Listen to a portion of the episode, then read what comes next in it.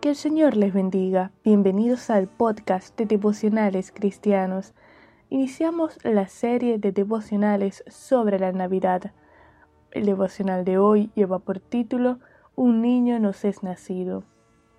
Isaías capítulo 9, verso 6 dice el texto bíblico, Porque un niño nos es nacido, hijo nos es dado, y el principado sobre su hombro la profecía de Isaías revela la humanidad y deidad del Mesías, de nuestro Señor que vino a salvarnos cuando estábamos muertos en delitos y pecados.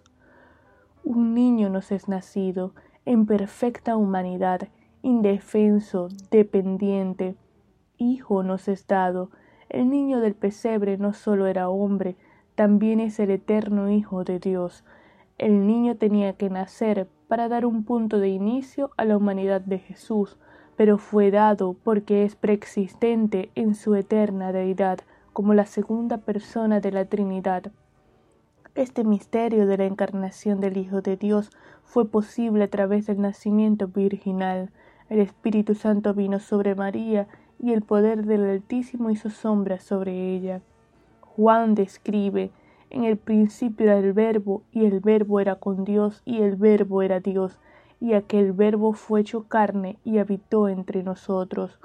Juan 1 versos 1 y 14a.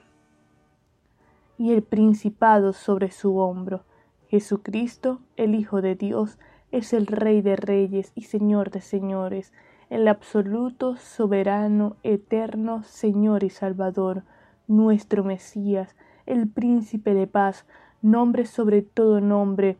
Toda rodilla se doblará ante él y confesará que Cristo es el Señor. El niño que nació en el pesebre era perfectamente hombre y plenamente Dios.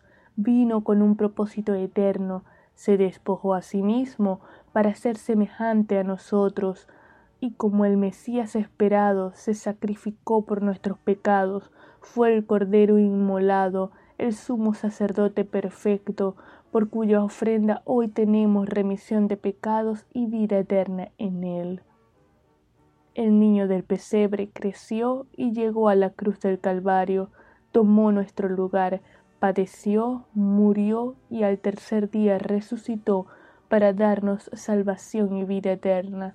En esta Navidad reflexionemos sobre el propósito eterno del Mesías y vivamos para su gloria y honra, rendidos ante su señorío, adorando su majestad.